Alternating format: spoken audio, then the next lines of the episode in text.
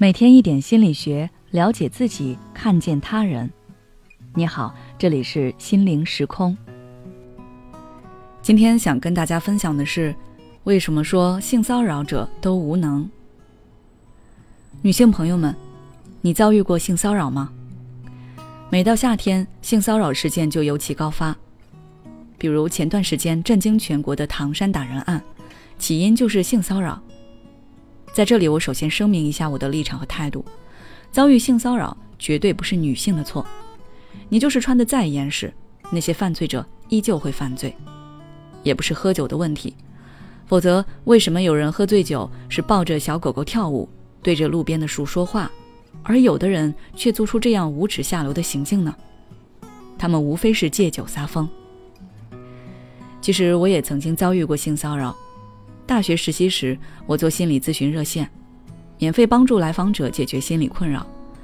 但是经常会有男生打电话过来说一些有的没的、很过分的话，转给男同事之后，他们就会挂掉，然后又会接着打过来。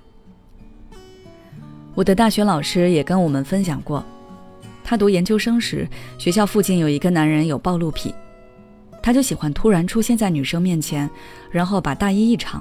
听到女生们被吓得大叫的声音，他就兴奋的哈哈笑。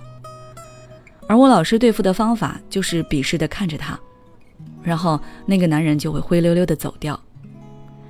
其实这些人不是生理无能，就是心理无能。为什么呢？下面我根据性骚扰的分类来跟大家分析一下。性骚扰一般可以分为以下几类。第一类，病理型。也就是我们老是遇到的那种，这类男人必须依靠特殊的方式，比如暴露或者是偷窥，才能获得性冲动和性快感。他们绝大部分都是性功能失调者，算是生理上的无能。有这个问题不是他们的错，但是依靠性骚扰来满足自己就是他们的错。第二类补偿型，大多数性骚扰者都属于这类。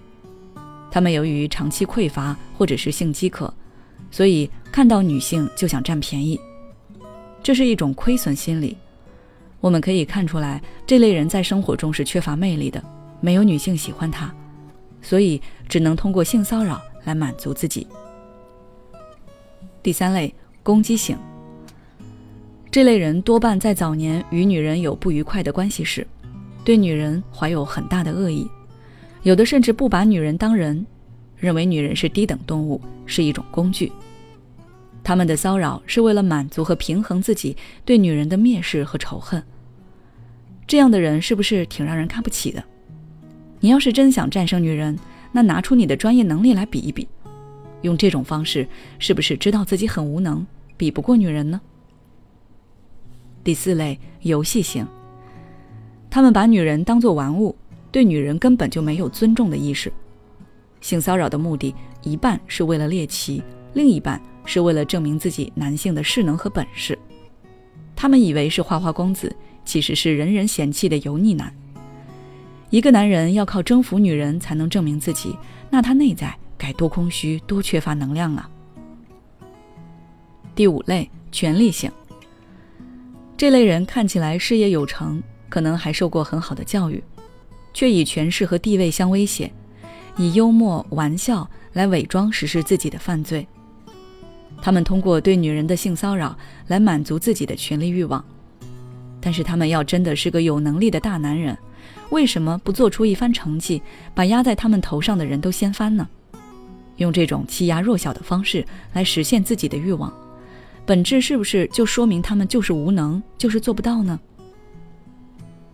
第六种。冲动性，我当时遇到的基本就属于这种，这类的性骚扰者多处在青春期，由于年轻、好奇或者文化素质低，不懂得尊重女性，他们对自己的欲望根本不懂得控制，可能连个男人都算不上，更不要说其他的了。